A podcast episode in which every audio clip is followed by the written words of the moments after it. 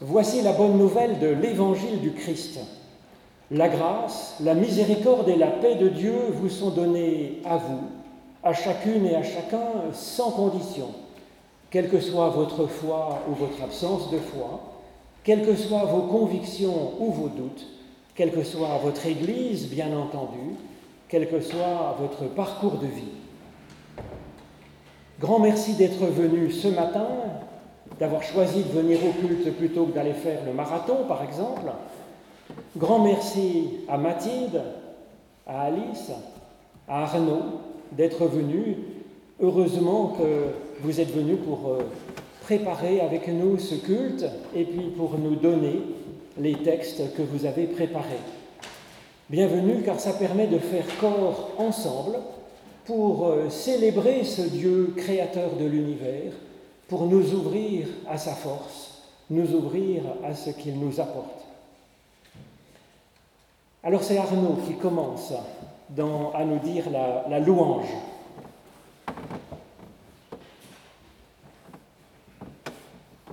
De tout cœur, éternel, je te rends. Le jour où tu répondis à mon appel, tu fais grandir mon âme une force. Quand je marche au milieu des angoisses, tu me fais revivre. À l'ombre de tes ailes, tu nous abrites. Nous savourons les festins de ta présence. Au torrent du paradis, tu nous abreuves. En toi est la source de vie. Extrait des psaumes 138 et 36. Merci beaucoup. Et nous poursuivons ensemble dans la louange sur cet élan en chantant un psaume. Le psaume 84, c'est page 98 de notre recueil. Dans ta maison, je suis heureux. Elle est le désir de mes yeux dont je vous propose de chanter les strophes 1, 2 et puis la quatrième strophe.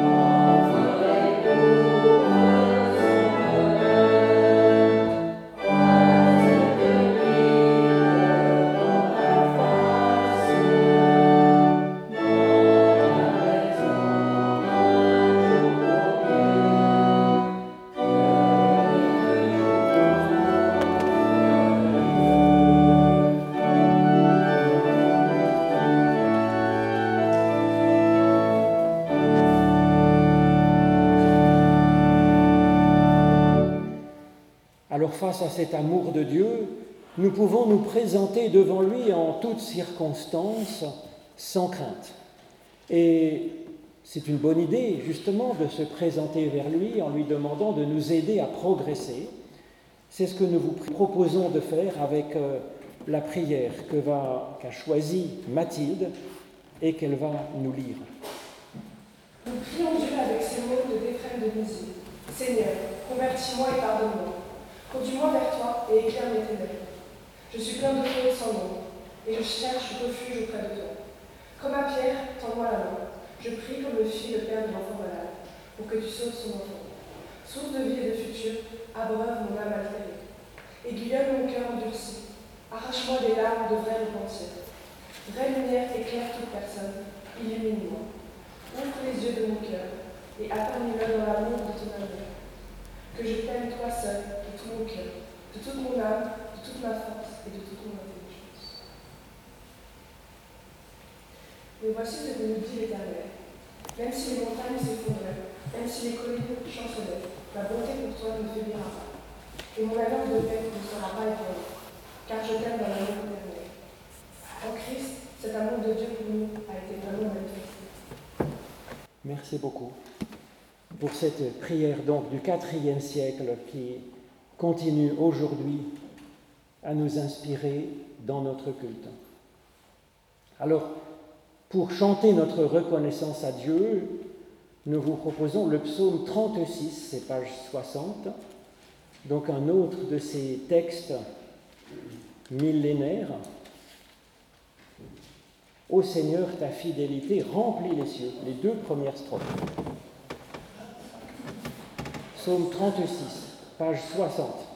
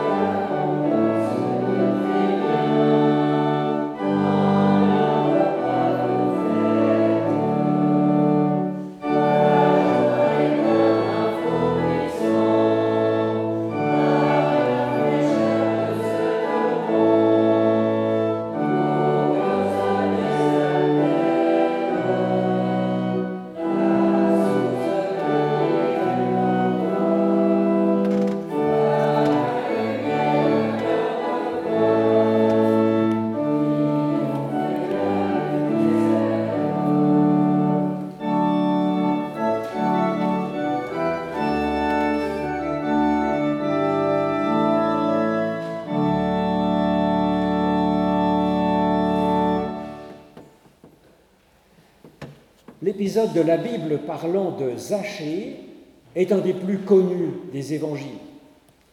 L'histoire est assez rigolote avec ce petit monsieur qui grimpe dans un arbre dans l'espérance d'arriver à voir Jésus. En fait, la Bible est pleine de petites histoires toutes simples, mais qui sont d'une telle profondeur qu'elles sont en fait un succès de librairie. La, la Bible est un des livres les plus publiés dans le monde. Il y a, pendant quelques années, le catalogue IKEA a été publié un peu plus que la Bible, mais il a arrêté d'être publié cette année. Il a été publié, le catalogue IKEA, jusqu'en 2021, ce qui fait que la Bible reprend la première place. Et puis au point de vue de l'étude de la Bible, ben, là quand même on est champion du monde. C'est-à-dire que tous les dimanches depuis plus de, depuis 2000 ans, en fait, on se rassemble pour essayer d'étudier, de s'enrichir de ces paroles de la Bible. C'est donc le livre le plus lu et le plus étudié du monde. Et nous en avons là un exemplaire d'histoire toute simple pour nous inspirer aujourd'hui. Alors c'est dans l'évangile selon Luc au chapitre 19. Jésus entra dans Jéricho et il traversa la ville. Et voici qu'un homme appelé du nom de Zachée, qui était chef des péagers et qui était riche, cherchait à voir qui était Jésus mais il ne le pouvait pas à cause de la foule, car il était de petite taille. Il courut en avant et monta sur un sycomore pour le voir, parce qu'il devait passer par là. Lorsque Jésus arriva à cet endroit, il leva les yeux et lui dit, Zachée, hâte-toi de descendre, car il faut que je demeure aujourd'hui dans ta maison. Zachée se hâta de descendre et le reçut avec joie. En voyant cela, tous, dans la foule, murmuraient en disant Il est venu loger chez un homme pécheur. Mais Zachée, debout, dit au Seigneur Voici, Seigneur, je donne aux pauvres la moitié de mes biens. Et si j'ai extorqué une somme à quelqu'un, je le lui rends au quadruple. Jésus lui dit alors Aujourd'hui, le salut est venu pour cette maison, parce que celui-ci est aussi un enfant d'Abraham car le Fils de l'homme est venu chercher et sauver ce qui était perdu.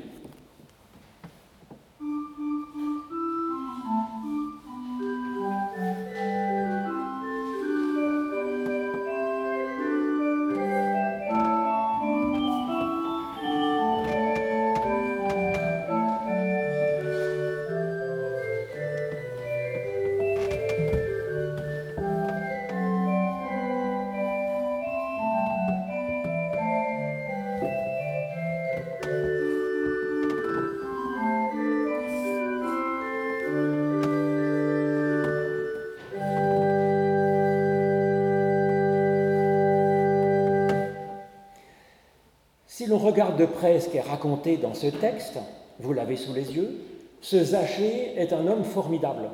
Il est riche, il a un haut poste dans la société, il est honnête et même très généreux, il est intelligent, il sait se rendre disponible quand quelque chose de nouveau et de bon lui est offert, et puis il sait grimper aux arbres, ce qui montre qu'il est assez agile et qu'il doit être en forme physiquement. Cela aurait largement de quoi satisfaire une personne normale, l'ambition d'une personne, mais à chez lui ne se laisse pas prendre par cela. Il a une autre excellente qualité, une autre grandeur fondamentale, c'est que malgré ses succès déjà présents, il se reconnaît comme petit et il espère donc s'élever, s'élever dans un autre domaine, un domaine essentiel, dans sa qualité d'être. C'est le sujet de ce récit, dont voilà probablement le point le plus utile pour nous. Ah, qu'il est bon, que c'est agréable de chercher à grandir dans notre qualité d'être. Et cela nous permet et nous permettra ensuite dans l'avenir de tirer le meilleur de ce que nous sommes et de ce que nous vivons, de ce qui nous arrive. Alors Zachée est présenté littéralement comme un homme bien. Son nom même, Zachée, en hébreu, dit la pureté et l'éclat de la neige. Pourtant, si vous avez déjà entendu cette histoire de Zachée, ce qui est assez probable, vous avez peut-être entendu des commentaires disant que Zachée aurait fait sa fortune en étant malhonnête et que c'est pour cela que les gens ne l'aimaient pas et le considéraient comme pécheur. Et que c'est alors grâce à la rencontre avec Jésus qu'il va enfin devenir un peu honnête et généreux, que c'est ça qui finalement le rend moral. Alors cette explication est étrange car le texte dit l'inverse. Que le texte dit que Zachée est honnête au présent, c'est-à-dire au présent continu. C'est sa façon d'être habituelle de rendre à quelqu'un, quand en faisant les comptes, il s'est peut-être trompé, il rend au quadruple, nous dit le texte. Alors c'est assez normal parce que c'est ce qui était prévu par la loi de Moïse, en fait, dans le livre de l'Exode. Zachée est donc déjà un homme juste. C'est pas, ça a comme ça avant même la rencontre avec Jésus. Et puis ce texte dit même mieux, il est incroyablement généreux, donnant bien au-delà de l'aumône aux pauvres qui est suggérée par la Torah. Et donc c'est la foule qui calomnie Zachée, le traitant de pécheur, en accusant Jésus d'être une mauvaise personne parce qu'il accueille de mauvaises personnes. Il rend visite, il fréquente de mauvaises personnes. Alors il arrive que la foule soit ainsi méchante et calomniant, se retournant contre une personne pour dire des mauvaises choses contre cette personne. Ça a été comme ça de génération en génération, depuis toujours. Et ça ne s'est pas amélioré avec l'invention de l'imprimerie qui permet de répandre mieux les calomnies. Et puis c'est comme ça aussi, euh, encore mieux avec Internet et puis avec les réseaux sociaux, ce qui permet encore plus de diffuser des choses méchantes contre une personne. Alors pourquoi est-ce que la foule se retourne contre Zachée Alors l'histoire ne le dit pas, parce qu'effectivement, ça peut être de diverses raisons et ce serait dommage de rétrécir à une seule raison. Des raisons, nous en connaissons tous parce que la vie est faite comme ça. Peut-être que certaines personnes cherchent à, avoir le sentiment d'exister, le sentiment de valoir plus en écrabouillant ceux qui sont autour. Ça se voit. Peut-être que c'est par jalousie pour la richesse et pour le haut poste de Zachée. Alors la jalousie, ça peut engendrer ce type de mauvaise attitude à des personnes qui ne réfléchissent pas et qui n'ont pas de cœur. Il y avait aussi des préjugés contre les péagers. Alors, euh, les préjugés, c'est toujours idiot. Il existait des péagers malhonnêtes, sans doute, mais il existait aussi des péagers honnêtes, et on le voit ici, puisque Zachée est honnête, il cherche à faire, à ne pas voler quelqu'un, comme l'indique la voix de Moïse, et, s'il y a un problème, s'il s'est trompé, ben, dédommage largement. Et puis en plus, il est plus qu'honnête, il est très généreux. Je trouve donc choquant que les commentateurs salissent ainsi le personnage de Zachée en reprenant la calomnie de la foule malgré le reste du texte. C'est vraiment faire comme les réseaux sociaux, embrayer sur une rumeur qu'on entend et puis la répandre. Alors Zachée, c'est donc un homme qui a réussi et à qui la vie a souri. Tant mieux pour lui. Il aurait pu s'en contenter, mais cela aurait été petit, plus petit que ce qu'il est en réalité.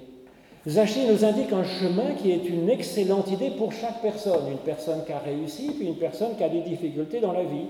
C'est bon, je pense, pour tout le monde. Il cherche à grandir dans sa qualité d'être. Et cela commence par se reconnaître comme petit en ce domaine et d'espérer progresser en ce domaine. C'est comme ça que l'on fait place à une croissance. Alors quel est le chemin qui est proposé par Zachée pour développer sa qualité d'être, pour développer notre qualité d'être à sa suite? Alors le premier point que l'on voit ici, c'est qu'il avait envie de voir Jésus. Alors s'il avait envie de voir Jésus, c'est qu'il a dû entendre dire du bien sur Jésus. Effectivement, la foule est parfois méchante, mais elle n'est pas toujours méchante. De la foule nous viennent aussi de formidables bonnes idées. Il faut donc examiner par nous-mêmes ce que l'on entend dire, et en particulier, bien sûr, avec Internet, mais aussi dans les livres, dans la presse, et puis dans ce que disent les gens autour de nous. Et c'est ce que fait Zachée, finalement. Il a décidé de chercher Jésus juste pour voir de le voir de ses propres yeux, de le voir par-dessus ce que dit la rumeur de la foule, passer par-dessus donc les mauvais côtés de l'humanité qui disent oui, c'est quelqu'un qui fréquente de mauvaises personnes. Et puis passer par-dessus aussi les bons témoignages qu'il a entendus sur Jésus, parce que ça pourrait très bien aussi être faux, d'aller donc à la source, de chercher à voir par soi-même si ce que l'on dit de bien est effectivement bien. Et pour cela, Zachée va grimper dans un sycomore. Un sycomore, c'est pas un érable comme euh, ici. Un sycomore dans la Bible, dans l'époque, à l'époque, c'était une sorte de figuier sauvage non greffé. Et le figuier, ça évoque pour les rabbins de l'époque, dans la Bible, ça évoque l'étude de la Bible. Et Zachée, effectivement, n'est pas théologien, et donc son étude, son interprétation de la Bible est une interprétation un peu sauvage, comme l'évoque le nom de Sycomore. Eh bien, nous dit ce récit, cela suffit déjà à élever Zachée et à lui permettre d'avancer. Alors, c'est le premier point, donc l'étude. Alors, le premier point, c'était de se reconnaître comme petit, c'est le deuxième point, c'est donc la recherche intellectuelle. À notre façon, à notre niveau, comme nous pouvons, nous interroger par nous-mêmes, grimper nous-mêmes dans un sycomore. S'interroger ainsi sur Dieu et sur la source de la qualité d'être, la source de la vie bonne. Après un petit temps de patience, parce qu'il doit patienter un peu dans son sycomore, assis sur une branche, je suppose, Zachée voit arriver Jésus, Jésus passe, et le contact direct se fait. Le regard se croise, et Jésus s'adresse personnellement à Zachée, ce qui est plus que ce que Zachée attendait. Il était juste venu pour voir Jésus, mais lui-même est vu et il entend Jésus, s'adresser à lui directement. Et donc le troisième point, c'est l'expérience mystique. Dans la prière, ou au moins l'expérience que ce que l'on a trouvé par notre propre recherche fait écho en nous, nous fait, nous fait vibrer de quelque chose, nous touche. Alors, est-ce que nous avons là le but de la recherche? Parce que c'est ce que cherchait Zachée, à voir Jésus, il a même eu plus que cela. Ben non, c'est le milieu de l'histoire. Elle continue. Et bizarrement, pour s'élever encore dans la qualité d'être, Jésus lui demande de descendre vers le sol, descendre de son perchoir dans lequel il s'était un peu élevé et qu'il avait déjà aidé, pour recevoir Jésus chez lui. Il s'agit, je pense, que nos recherches intellectuelles ne restent pas seulement de belles idées, que notre foi ne demeure pas simplement une belle émotion, mais que tout cela redescende sur terre. C'est le quatrième point. Que notre élévation, par intellectuelle ou par la prière, par la spiritualité, s'incarne dans notre vie quotidienne. Que cela s'infuse dans nos paroles, dans nos âmes, dans notre espérance quotidienne, au jour le jour. Et c'est comme cela que Zachée reçoit Jésus chez lui et que nous, nous pouvons accueillir le Christ. C'est avoir en soi quelque chose de cette puissance de vie. Ce n'est pas seulement entendre, rapporter donc les paroles de la Bible comme Zachée a entendu parler de Jésus, c'est ça, c'est ce qui nous a mis en route. Ce n'est pas seulement s'élever par l'intelligence philosophique et théologique comme Zachée, grimpant grâce au sycomore. Ce n'est pas simplement le bénéfice de la prière, comme euh, Zachée croisant le regard de Jésus et entendant sa parole. C'est plus que ça. C'est recevoir en soi une force d'un autre ordre, quelque chose de divin finalement. Une source qui sauve le meilleur de ce qui est humain en nous. Telle est la puissance et tel est l'objectif que Jésus exprime ici. Et c'est pourquoi je pense l'Évangile nous dit que cette histoire se passe à Jéricho. Cette rencontre dont Luc parle, elle a pu se passer tout à fait ailleurs. Historiquement, ça, s'est bien passé quelque part, je pense, mais pour nous, ça n'aurait aucune importance de savoir que ça s'est passé euh, à Colonie ou à Goumois-le-Jus. Cette rencontre dont parle Luc, il dit qu'elle se passe à Jéricho. Et s'il indique un nom de lieu, c'est pour nous aider à comprendre ce dont il est question dans cette histoire pour arriver à se l'approprier. C'est comme ça que marche la Bible. Alors cette ville de Jéricho, elle est bien connue dans ceux qui ont lu la Bible, comme étant le point d'entrée du peuple hébreu dans la terre promise. La terre promise, c'est la figure de la vie en abondance que Dieu espère pour chacun de nous, bien sûr. Jéricho est donc pour les Hébreux l'ultime porte à franchir après leur libération de l'esclavage en Égypte, après leur marche avec la parole dans le désert. Zachée vit ce jour-là son Jéricho à lui, son entrée spirituelle dans la vie où ruisselle le lait et le miel, comme on disait, de la terre promise, le lait qui fait grandir, comme euh, le bébé est nourri par du lait, et le miel qui nous donne de la force et qui nous réjouit par sa douceur. Nous avons nous-mêmes rendez-vous à notre Jéricho. Cette histoire nous dit que Jésus est déjà en marche vers notre Jéricho, afin de chercher et de sauver le meilleur qui est en nous de le faire euh, s'épanouir. Et puis d'un autre côté, nous voici ce matin en train d'étudier la Bible et de prier comme on grimpe dans un sycomore, comme nous le pouvons. Et donc euh, à vous d'écrire la suite de l'histoire de ce rendez-vous à Jéricho. Amen.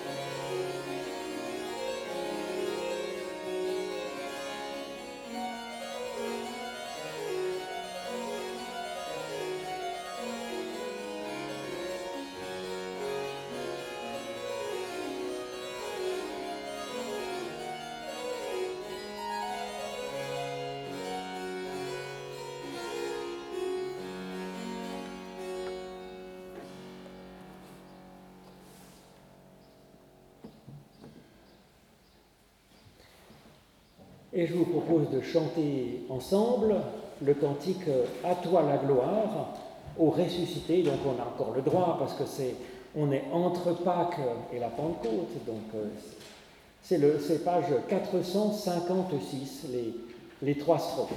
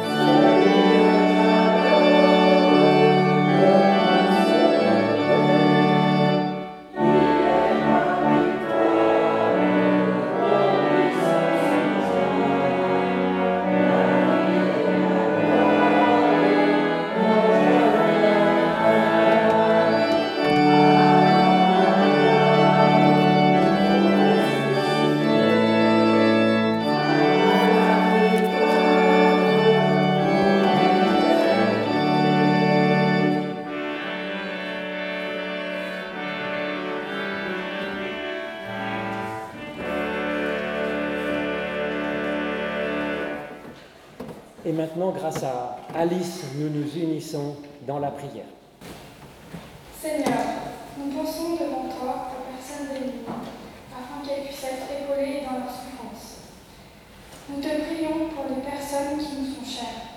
Nous te demandons de nous aider à lutter contre les violences telles qu'elles soient. Nous te demandons, nous prions pour l'Église universelle. Béni soit l'Éternel, Béni soit notre Père, notre Mère qui est au cieux.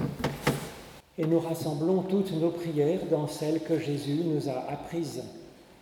Notre Père qui es aux cieux, que ton nom soit sanctifié, que ton règne vienne, que ta volonté soit faite sur la terre comme au ciel. Donne-nous aujourd'hui notre pain de ce jour. Pardonne-nous nos offenses, comme nous pardonnons aussi à ceux qui nous ont offensés, et ne nous laisse pas entrer en tentation, mais délivre-nous du mal, car c'est à toi qu'appartiennent le règne, la puissance et la gloire pour les siècles des siècles. Amen. Alors grand, grand merci à Arnaud Bordier, Mathilde Baudemer et Alice Grand-Hauteville d'avoir euh, participé à ce culte et puis d'avoir préparé mercredi dernier ces textes euh, à notre intention en y mettant donc euh, intelligence et cœur. Merci beaucoup. Et puis en pensait, en avec Anaïs qui a aujourd'hui un concours de natation mais qui a préparé avec nous ces textes mercredi dernier. Alors on a eu beaucoup de joie, Sougonnet et, et moi, bah, de rencontrer ces quatre catéchumènes tout au long de l'année au chalet de Vendœuvre. Ils ont été euh, très réguliers, très présents, euh, participatifs, et donc euh, on espère que l'an prochain, le groupe va encore se, se remonte, s'augmenter, parce que les pauvres, ils n'étaient que quatre, donc euh, c'était pas beaucoup, euh, mais l'année prochaine, je pense qu'il y aura d'autres jeunes qui vont rejoindre, venant du catécycle ou découvrant euh, ben, que c'est important d'avoir cette montée dans le sycomore pour se préparer à voir de ses propres yeux Merci à Norberto, notre organiste claveciniste, de nous avoir donné de si belles pièces et de nous avoir accompagnés dans le chant. Et grand merci à vous d'avoir participé à ce culte, parce que c'est si important de pouvoir faire corps ensemble. Et puis, à la sortie, vous pourrez prendre le texte de la prédication que je vous ai proposé pour en prendre et en laisser, voilà, faire le tri dedans, comme je vous le suggérais tout à l'heure peut-être de le transmettre à d'autres, que ce soit une bonne rumeur qui est proposée à différentes personnes qui pourraient être intéressées par une réflexion biblique et spirituelle. Alors à la sortie, eh bien, il y a une petite verrée qui permet aussi de prolonger en échangeant entre nous, et c'est avec joie de partager ce temps-là aussi de convivialité. Ça fait aussi partie de notre bonheur de se retrouver le dimanche. Maintenant, c'est le moment de l'offrande qui permet de remettre dans notre vie les choses en perspective aussi, euh, en montrant ben, voilà, que notre spiritualité gouverne nos moyens. Et pendant le chant de l'offrande, je vous propose de chanter ensemble, page 1002, le cantique 62-78, Demeure par ta grâce avec nous, Dieu Sauveur que cela nous accompagne au cours. Ah, il y a de l'aide pour euh,